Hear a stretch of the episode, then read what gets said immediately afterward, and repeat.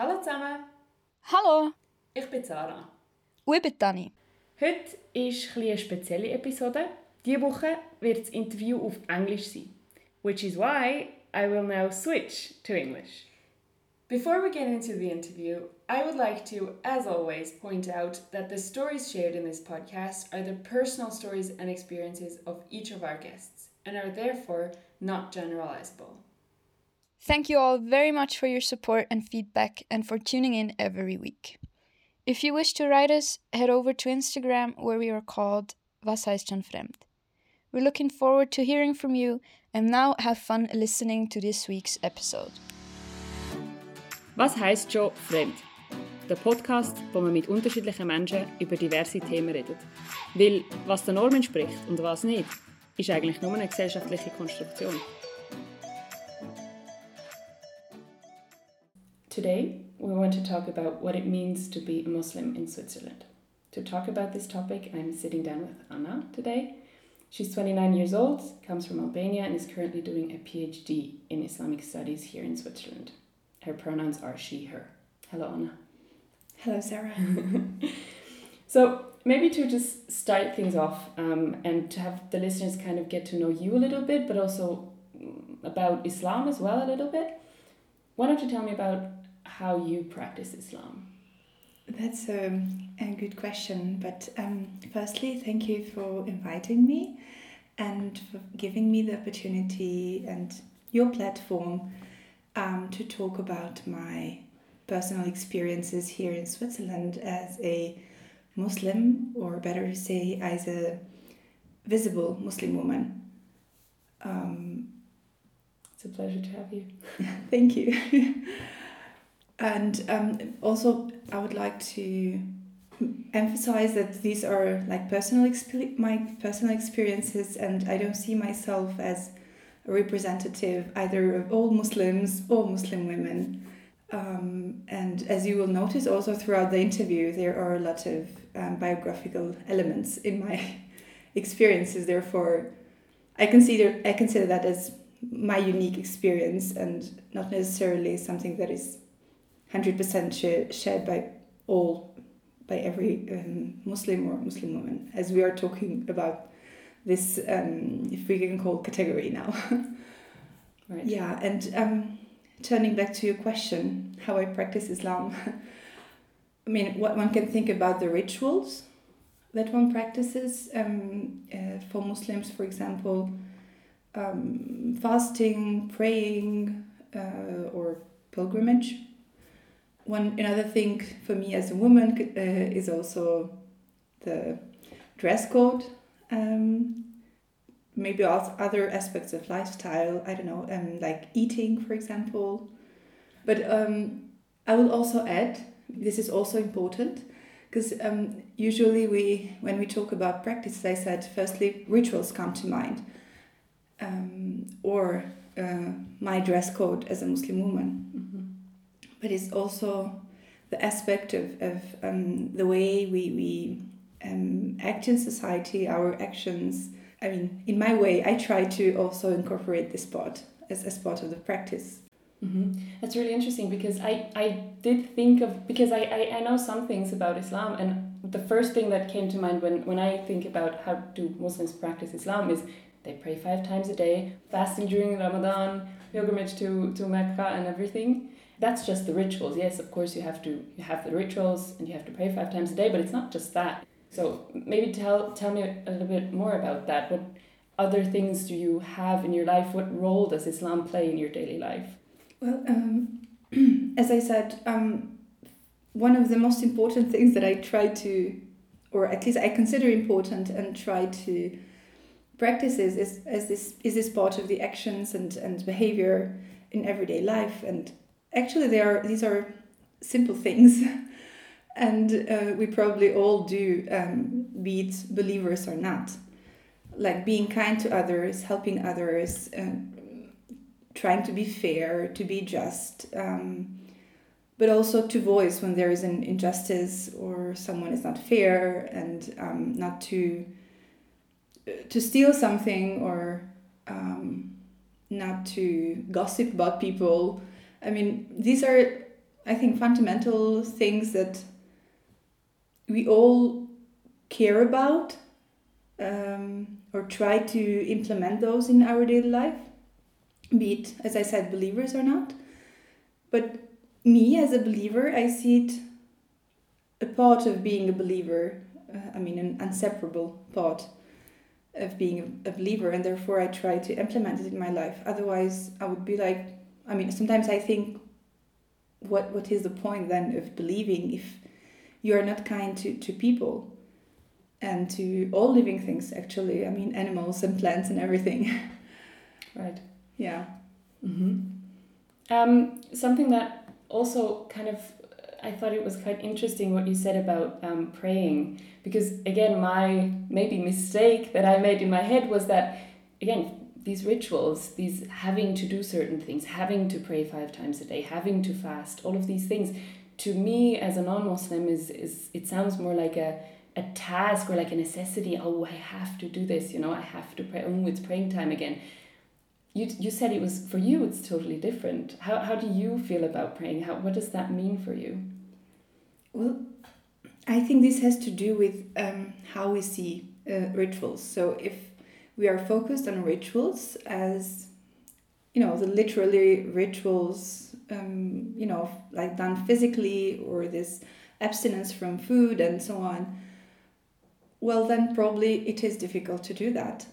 But, or I mean, shortly said, if we see the rituals as the aim, but the, actually the rituals are not the aim, but they are means.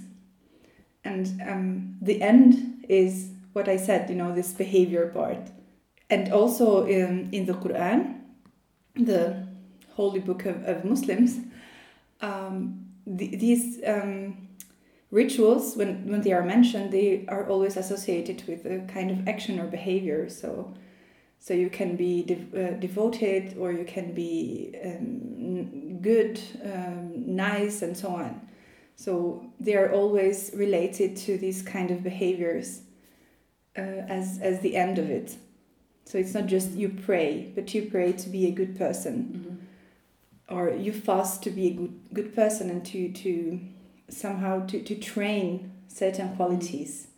Mm-hmm. Therefore, it doesn't come as, as a burden, as right. something. Oh my God, I have to do this now. But mm-hmm. it's more, it's it gets more um, interesting, and you are more like looking forward to to do that. Mm-hmm and on the other hand, um, for example, when it comes to prayer, one can see that also as some small breaks during the day from the rush of the day. And indeed, we have very hectic lives nowadays. I mean, work, commuting, many of us, um, family, kids, um, I don't know, parents, siblings, friends, and going back and forth between different um, duties that we have and um, these also can be certain breaks um, to regenerate ourselves and to go on with the day.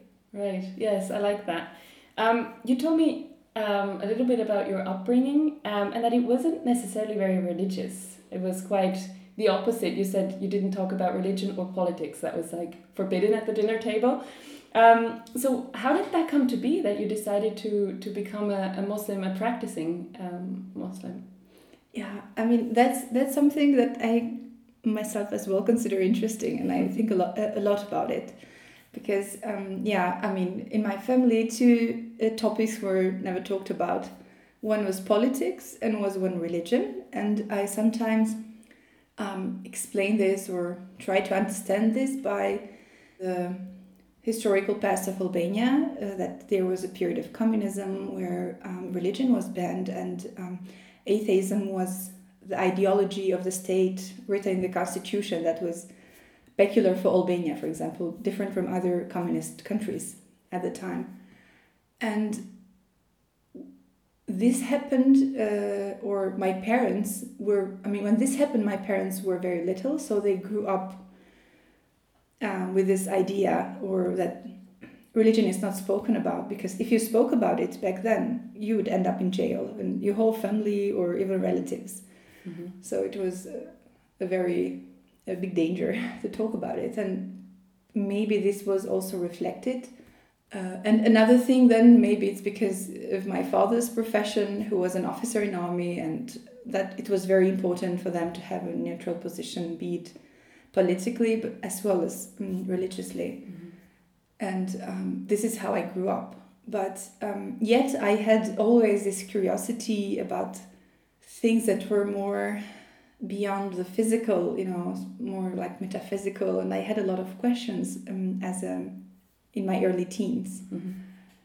uh, which obviously my parents couldn't answer. So I was always trying to go around and looking for answers. And this was before I came to contact with, with the Islamic faith. And I remember um, going to the church of my city and attending lessons there. And that was a good chance for me to, to learn some new things and to find some answers but then I started um, my high school and I studied in a, it's called madrasa. It's mm. a religious school. It's private and it was some mix of a religious school and a girls boarding school with um, a mix of I don't know um, like international baccalaureate and this religious part. So I, I had both of them. There was my uh, first contact with the Islamic teachings and, and practicing Muslims. And somehow maybe that was kind of an answer of what I was seeking before. It, feel, it felt good to, to find that, but of course, um, I also needed time to, uh, to, to learn more and to appropriate it because of, you can't really do that immediately. Yeah, I see. Was that your decision to go to the madrasa, or is that something everyone does, or was that your parents' decision? Um, it was a common decision with my parents, but more because, as I said, it was a mix of this um, religious education, religious um, subjects, and um, normal high school subjects, mm-hmm. or common. I mean, what is normal? right, true and uh, which were very, I mean, at at the level of an international baccalaureate, which was very good. I mean, for for a high school, oh, it was private. So, uh, with my parents, we decided because of this one, the last one. and um, I, I remember my parents, but also relatives saying, you know, you go there and study, but do not study the religious subjects. You don't need that kind of thing. So okay. that was the first idea when I went there, actually. And I have to admit that I had a very negative image of Islam myself. Really? Yeah. In how uh, far? Oh, very bad. I have to admit that. But it was because, you know, everything that I had heard was from the TV. Or um, I remember when I was a child, like eight or nine years old, there was this Brazilian soap opera, The Clone. Okay. And yeah, there was a portrayal of Muslims quite like backward people mm-hmm. who, and uh, I don't know, maybe people have watched this this soap opera before. I'm not sure because um, it was it was quite famous at the time, mm-hmm. and um, yeah, therefore I had this uh, negative image, mm-hmm. and also there were a couple of cases in some villages um, near to the city where I lived, where I grew up, um, that started practicing and they went a bit into some extremes, not visiting relatives or being very, I don't know how to say, conservative, if I can say so. So obviously, this created a, a negative impact in, in everyone, not only me. Right. But when you see all this negative impact or this negative um, response from everyone around you, then you are also influenced because you are like a 10 years old child or 12 so yeah i had a quite negative image but then um, i heard about the, the um, uh, school and i discussed with my parents and then we decided that i take the en- this entrance um, exam mm-hmm. for, for the admission yeah i was um, I, I was elected uh, and then i decided to go yeah it was a bit I see. But not for, for the religion at all. Yeah, yeah. Mm -hmm. I see. So um, you, you already mentioned the fact that you're visibly practicing Muslim. So, what that would mean for me, or I, I think you're referring to that, you wear a headscarf. We have to mention this because people can't see you, of course. Yes. Um, so, have you ever gotten comments on that? Have you ever had encounters where people, I don't know, said something about it, commented on it, positively or negatively? I mean, I have different encounters, but something I have never had are these harsh comments, you know, or attacks, if I can say so. Mhm. I've never had that Mhm. till now, fortunately. Yes. um, I have heard um, other visibly Muslim women who has had um, such ex- experiences, and I could witness that they were like afterwards they were like shaking or very disturbed, distressed um, because of that, and I can imagine it's very hard. But I have got comments more in the sense that, oh, how do you, um, how can you cover your hair, kind of thing, or you look better without a headscarf. I Mhm. mean, if this con- can be considered ne- like negative or like negatively evaluating my my w- wearing a headscarf. Right.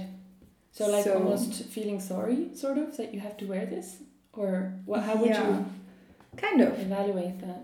like, feeling sorry or i mean i've i mean what i mean is that I, i've had such experiences and all the extreme ones be Mhm. it here in switzerland or abroad Mhm. um, but i've had also positive ones in the sense that those people evaluated positively that i'm wearing a headscarf because um, i mean some of their comments were like yeah i mean in, in this era where women are pushed into like nearly nudity you're doing something else you know you are not exposing yourself. Okay. and those people were not necessarily practicing muslims or even muslims.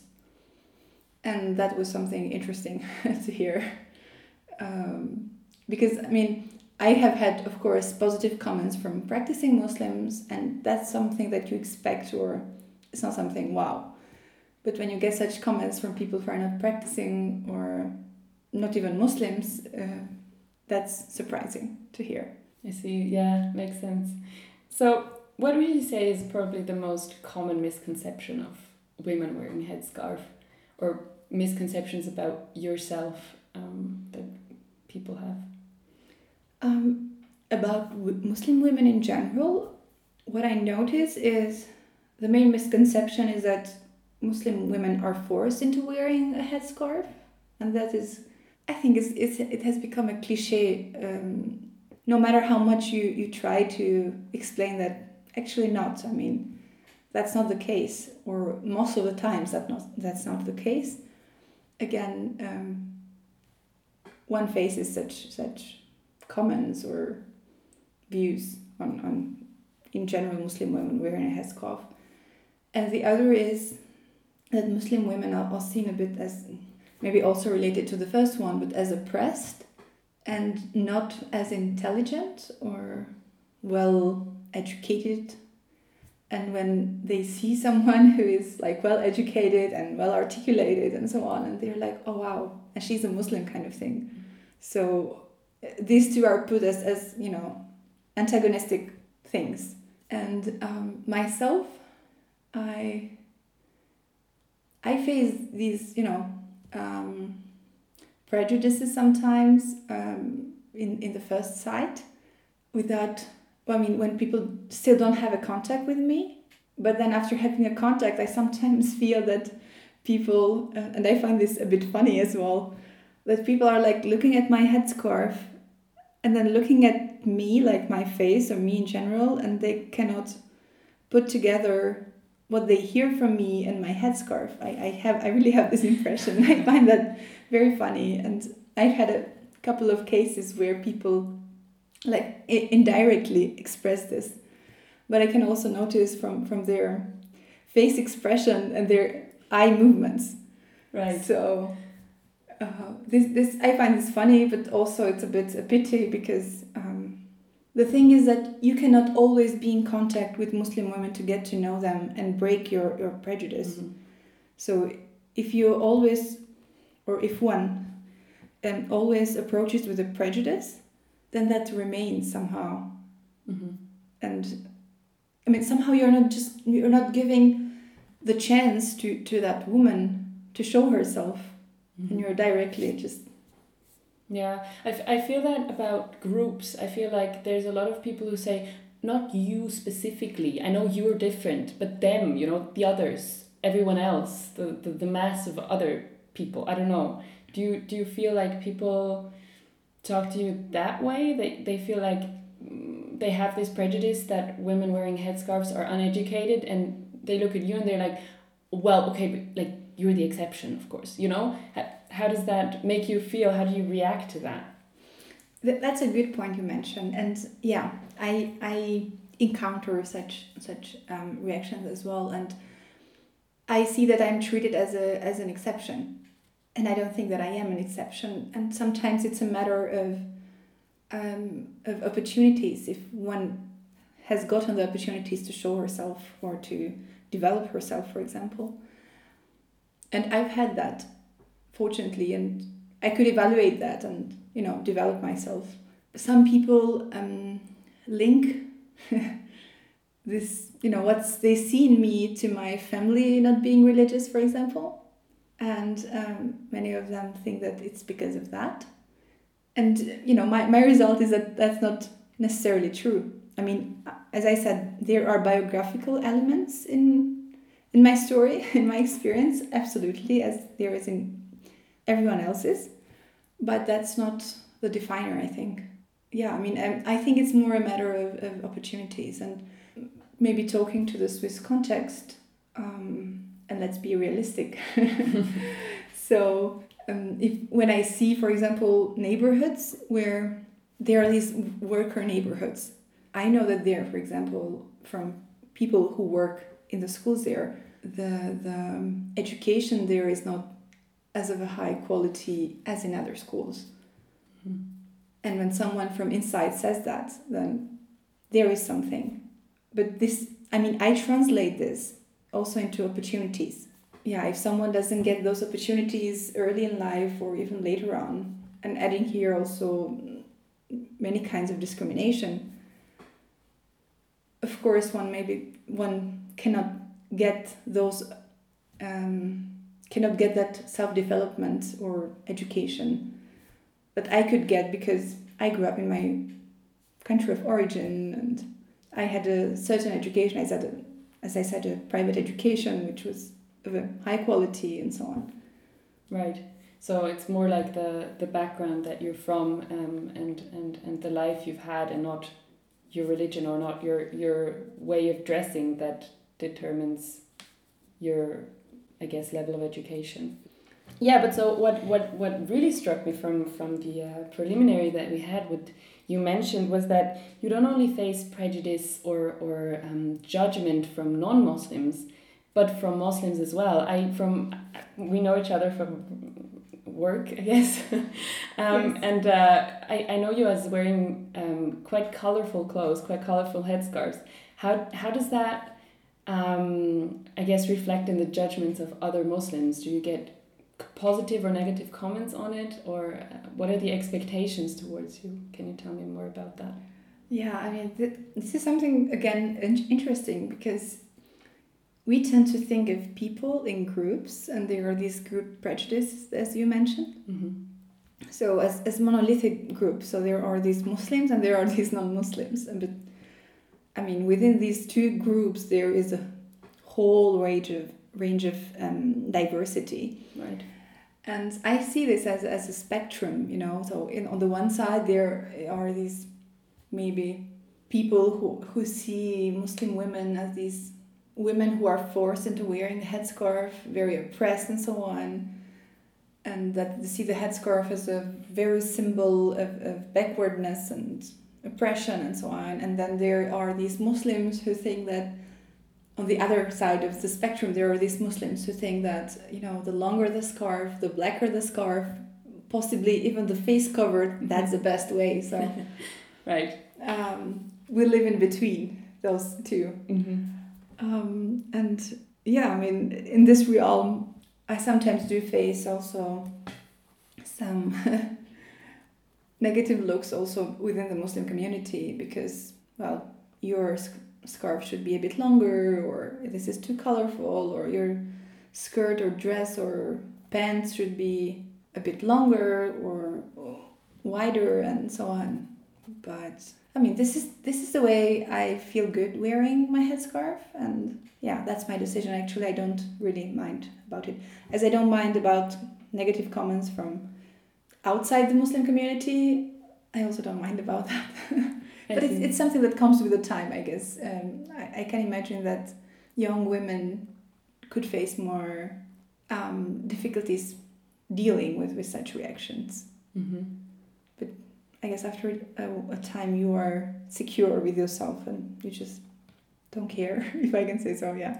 I would be interested to know are you ever tired of answering questions, be that the, the one type where they're just about um, expressing their values, or also with a genuine interest and, and, and a genuine wanting to learn? Are there ever moments where you feel like, ah, I feel tired of, of explaining this over and over? Um, it depends. I mean, if it's this questions just to express their worldview or their, their view on the matter, as, as I said, I don't even bother myself to answer.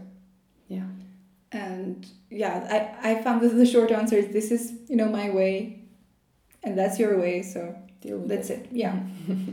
but when these are genuine questions, then I don't get tired. That's very interesting because there is someone who wants to learn about you Mhm. and what you do, what you believe, and so on. And I would explain things over and over, and I don't, I don't matter. It doesn't matter for me. I mean, it, it, it won't bother me.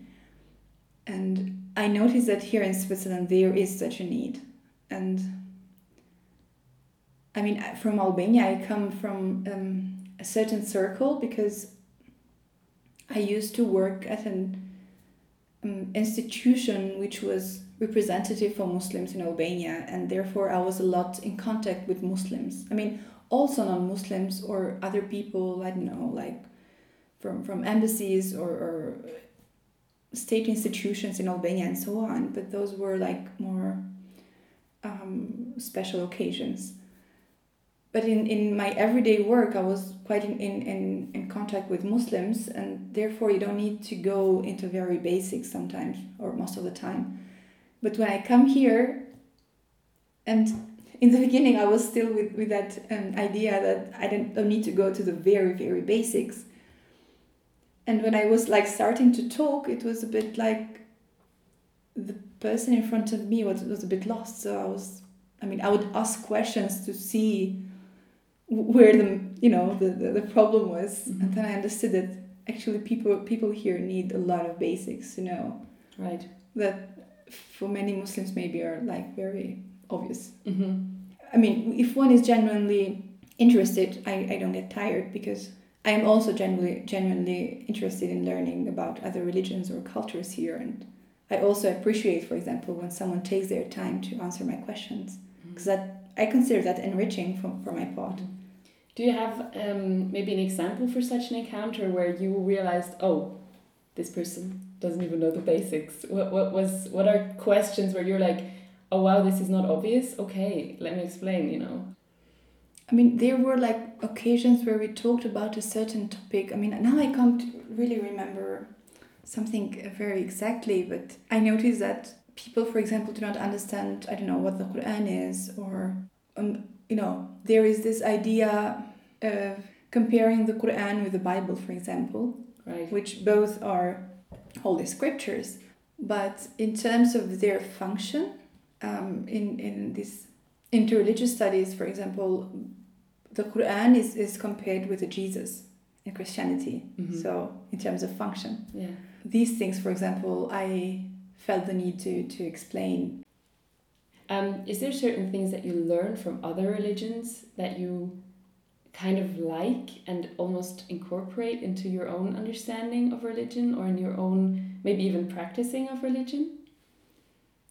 Um, when I came to Switzerland, I had the chance to study interreligious studies Mm-hmm. here in Switzerland, and it was mainly Jewish and um, Christian theology. Okay. But we, all, I also attended courses on Hinduism, Buddhism, Jainism, and you know the Mm-hmm. um, Far Eastern religions. And it, it was indeed interesting to see, to, to learn about more in depth about um, other religions.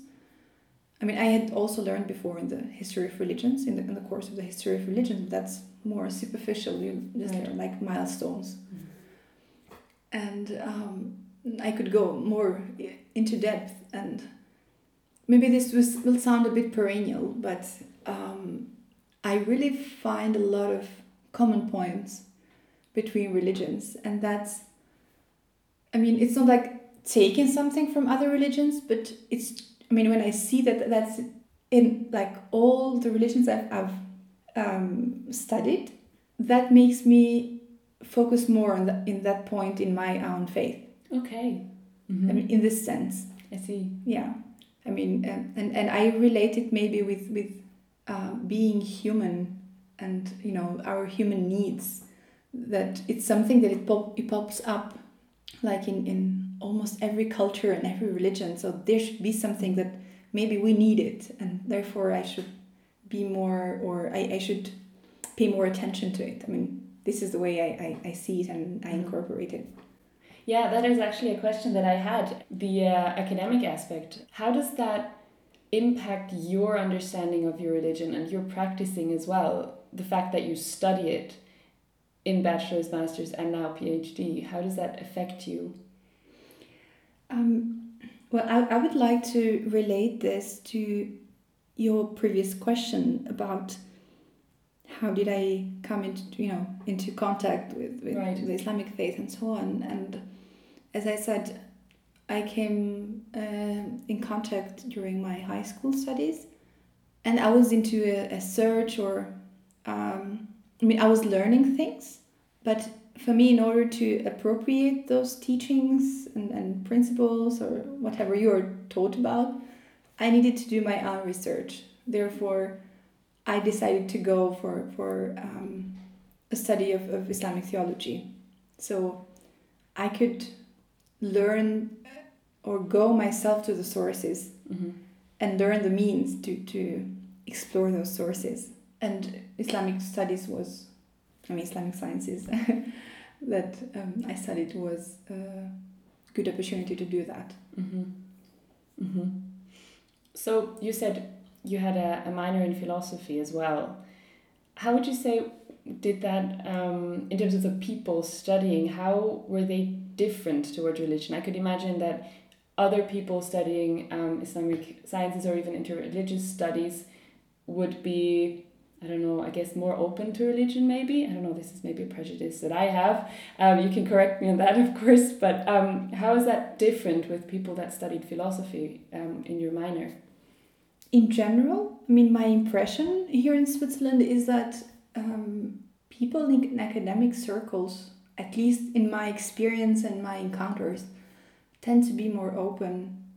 And I haven't had like a negative encounter or like an, a negative look from, from someone in, in at the university.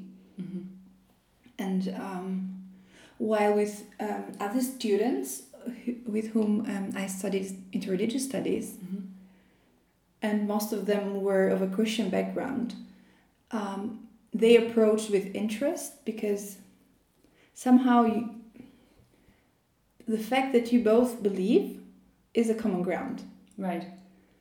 And it's like, oh, you are like me in some, some sense, but also different. Mhm. So there is this interest to get to know you. And I've had the impression that, you know, with the students in philosophy, there is a, more of a distance. But again, not not in not in a negative sense. Mhm. Mhm. Maybe it was like in, indifference, but Okay. not like attack or you know. Yeah, I, I didn't find it, and that was interesting. For example, Mhm. I, I would have liked to rather face a bit of challenging with questions or Right. criticism. Mhm. I find that um, actually productive and, and positive, Mhm. and rather than um, you know in, indifference. But Right. Yeah.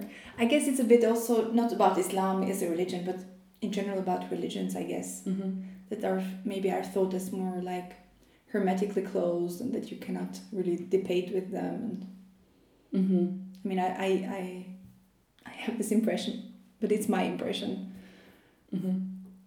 So, um, you told me that with people at university, but also just people in, in, in your life in general, when you meet new people, that you um, kind of tend to test the waters first and see how people will react to your religion, your faith, and, and all of this. How how does that happen? How do you, I don't know, proceed on this? What goes through your head, for example? Maybe explain a little bit. Yeah, I yeah. I mean, I have had mostly um, positive experiences, or like neutral, if I can say so. But again, also, I mean, I have to admit, it's also about what I hear from other Muslims' experiences, and you're always, you know, in in in a state that that could that could happen to me as well. So I better be careful, kind of thing. So therefore, I, I try to test the waters. And um, there is, for example, in the case when looking for an apartment that uh, my husband would go. Uh, so um, we are not judged because of being Muslims, for example, or 'cause- I mean, we have heard of cases that, Right. they didn't get an apartment because Mhm. they were Muslims. And he's not as visibly Muslim as, as you are, I guess. Exactly, and also the name is not um, stereotypically Muslim. Right. I mean, his name hmm mine as well and also yeah I, I also face this because people when see when they see my name they probably expect someone else and when they see me uh, they cannot match the name with with what they see that's another thing that's interesting Uh-huh. but um, it's also you know helpful in some cases Mhm. so uh, this is like a, a way of testing waters for Mhm. example Okay. um, Do you do that with friends or with, with people you meet privately, not not in in mm, say in the in the work mar- like in the job market or, or in the um, looking for a for a place for an apartment, but just in private, you do that too, or do you just go in totally openly and don't have thoughts? I mean, um, it's more as I said. I mean, in this um, job market or or um, finding an, an apartment, these these um, things. Uh, but I mean, my friends already know who I am, and also the fact that I'm that I'm visibly Muslim actually makes my part easier because Right. they already Mhm. understand True. certain things. And for example, one of the best things after I started wearing a headscarf was that I don't I didn't have to explain myself why I don't drink. Because in Albania that's a huge problem because people do drink Uh-huh. and it's quite something very common. Mhm. And I had to all the time, all the time explain why I don't drink, and now people just get it. So also in other occasions about other uh, issues, this is a bit like self-explaining. Mhm. Um, and uh, yeah, I mean, in, in the in the friend circle, I don't have problems because you know, they are my friends, so we Right. already know each other. Mhm. But it's more in, into these situations where it's not only me who could be affected, but also my family. For example, if I if the apartment is not given because of my headscarf. Right. So and and it's something very you know fundamental, the fundamental need that you have Absolutely. and when it comes into to interhuman relationships that's something that you can deal with because at the end of the day you don't have to really get well with everyone Mhm. and for me this is quite understandable and also i i have a quite a small circle and yeah i don't feel the need to really have a to expand it too much so Okay. yeah In terms of uh, job market and, and, and workplace, um, you mentioned that, well, in, in these academic circles, discrimination and, and prejudice isn't a problem, which is great, um, but that you hear about uh, these stories from other Muslims, from friends of yours who have maybe even been discriminated against or who have only found jobs after not after putting down down their headscarf. How does that make you feel? How how do you deal with that? Do you worry about being not being able to find a job potentially in the future, or uh, what does that do with you? Well, firstly, about the academia part, that's my experience, and Right. um, maybe other Muslim women have other experiences. And also, Mhm. another thing is that I studied something related to religion, Mhm. so maybe this. Yeah, that's I mean. Mhm. I, I really consider myself privileged because of my studies, um, because of where I used to work in Albania, for example. And now here I was more, I mean, in an academic setting, but uh, I was studying religion, some kind of religion. So um, people are, I think, more open to that. Yeah, makes sense. Mhm. And maybe other Muslim women in other disciplines have, you know, more challenges. Mhm. and um, yeah i mean this this is my experience um, about other muslim women's experiences i have heard different experiences and i mean i i, I can also separate this into two groups so there i mean they, these women have had um, negative experience with finding a job and some of them decided to take off their headscarf Yeah. and in the first application they found their job Mhm. whereas with the headscarf they did like 30 applications and Yeah. they, they were turned down Mhm. once they saw that she was wearing a headscarf and this is um, very bad actually and then there is the other response so i mean we can d- divide the responses into two so one response to this situation is I take off my headscarf and I find a job because I have studied hard for, for, for my profession. I mean to to, to Mhm. work into this field. But the other there are other responses who, for example, just do not continue wearing a headscarf but stay at home because they can't find a job. Mhm. Or don't work on their field that they studied in, or, or something like that. Or yes. Okay. And um, this this is problematic It is. actually. It is. It is. because in both cases both these women are forced into something either not to wear a headscarf or forced not to not to work in their discipline and just stay maybe at home or do something that they wouldn't have needed all the, the education that they had have had. Mhm. this this makes me a bit afraid about the future. Be it in in relation to Switzerland as well as in Albania because in, in Albania the situation is not like better in, in, in this regard. Um, even though um, officially it's a Muslim majority country veiled women or practicing Muslims are a minority within the majority within Mhm. the majority so it is in Albania as well it's challenging to find a job with a headscarf somewhere outside of theology for example Mhm.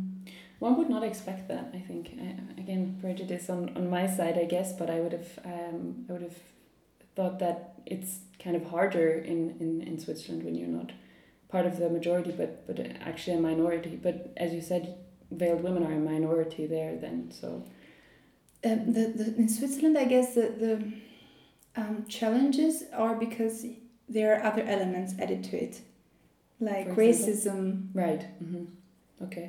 and um, because I, I also notice it myself. I mean, here I'm an expat, Mhm. but in Albania, I, I'm in my country of origin, and there I have a symbolic capital, but I have also social capital.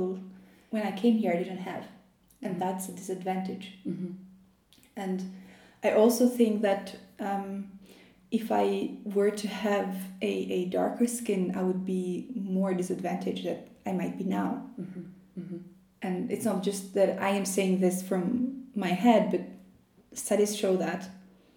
And I, I also have the privilege of having a fairer skin, for example. Yeah, that's a that's actually a component that I was um, gonna ask you about as well. Is not only the religious one but the ethnic one. Um, you told me a story about some sort of I guess misunderstanding, where um, a fellow student of yours um, thought you said Arabia when you said Albania, where you were coming from, and he was quite distant from you because he thought you were from Arabia, Whatever this whatever that country might be. yeah. So, do you want to explain what, what happened there maybe or what you think was and maybe tell us i don't know what is other um, experiences you might have had if that's not the only one i don't know. Um, yeah this was an, an interesting experience that i've had in, in one of the courses.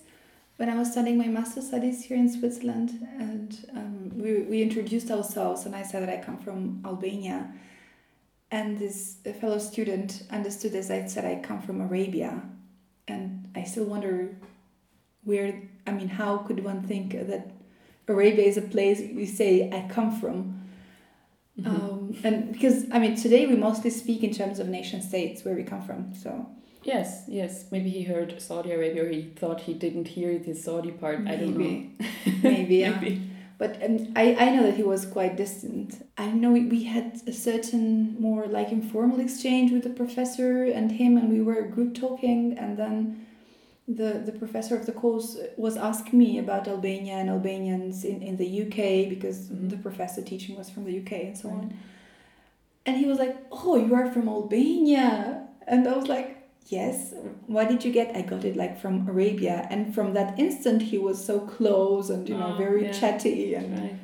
interested. And for me, that was very mm-hmm. interesting. So he wasn't distant because of your ethnicity, but because of what he thought your ethnicity was when it wasn't. Yeah. Have you ever faced prejudice or even discrimination, maybe because of your r- real ethnicity, if I may say that? Well, this was a, a positive um, case where I was. Where you were relieved that yeah. you were from Albania.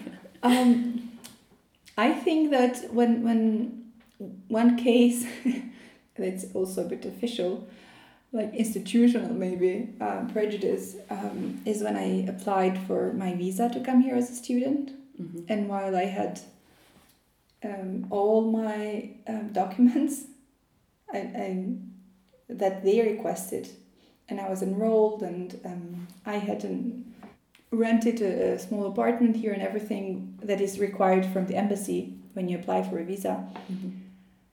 and again, you know they kept asking for the same documents two or three times, mm-hmm. or um, they were just um, prolonging the, the procedures long and long and long, and um, you know, discussing with people. Some of them were a bit like, uh, you know, this is kind of a strategy to make you quit, but I mean, I didn't obviously because I wanted to come and study here. Right and this was interesting to see because you know I, I was a student. I had everything done but again um, i i faced these these obstacles you know this prolongation. And um, well i think it was from my ethnicity as well. Right. Because you know i come from a third world country and um, which to be fair and to be honest um, there are a lot of negative cases here that the authorities might have seen and feel the need to take measures. Mm. But I mean, I was a student and I was really attending the university and everything, and, and this situation lasted for months until one of the professors from the university interfered. Wow. Mm-hmm. And and um, she spent like one whole day talking to the authorities that look, she really comes to my lectures mm-hmm. and she's you know she has attended all all other lectures and is, is attending also the exams here and then i got a positive um, response from the authorities and wow. yeah that, that was maybe the biggest um, negative experience that i've had here but i also see a bit of this incompatibility um, not only between me and being a Muslim, but also me and being an Albanian, because I guess the, the image of Albanians that people have here are more people who work in the construction and, or I don't know cleaning and you know these kind of jobs. And when you say that I'm academic or you know doing a PhD and so on, it's a bit like hmm. I mean, my my image and you i mean you, you don't match together kind of mm-hmm. thing mm-hmm. even if it's not expressed like openly i, I, I feel that I, I notice that right you mentioned that um, there's a lot of things that uh, swiss people or i guess non-muslim people here in switzerland don't know about Islam and then also ask a lot of questions, but also just assume things, um, have prejudice, as, as we spoke about. Um, what do you think needs to be done? What do you think, where do you think is the need to change something or maybe a potential also to improve our understanding of other religions, for example? I think that first of all, contact with other people is, is like the first step to break those barriers and those prejudices but of course, I mean, we have to, to think of this also, I mean, in terms of, of at a micro level, uh, when it comes to relations between humans, in like hum, humans, yeah, between um, them in everyday, but also like at a macro level, like more institutional um, initiatives in this regard, for example, and, and different policies.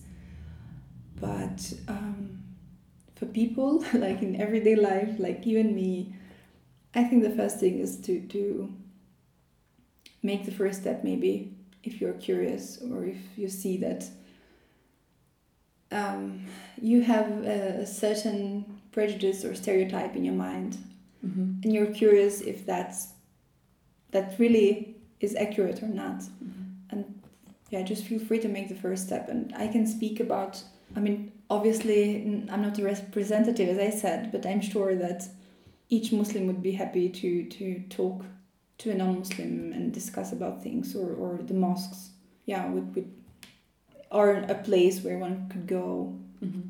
and see and meet people mm-hmm.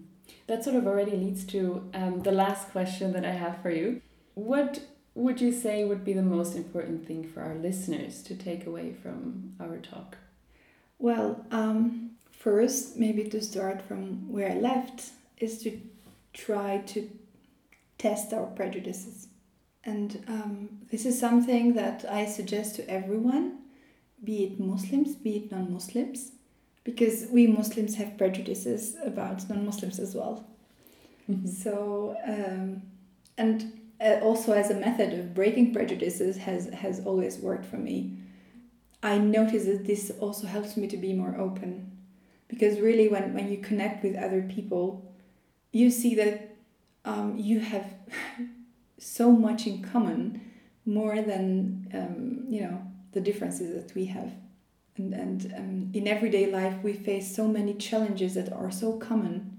Um, yeah that's something that you know brings us closer than divides us. And, and i'm very positive about this. And um, i also mentioned about this um, uh, the reactions that I get from Muslims and non Muslims about me wearing a headscarf, there are no monolithic groups. There is a, is a wide range of diversity within them. And I think we should always keep this in mind when talking about others.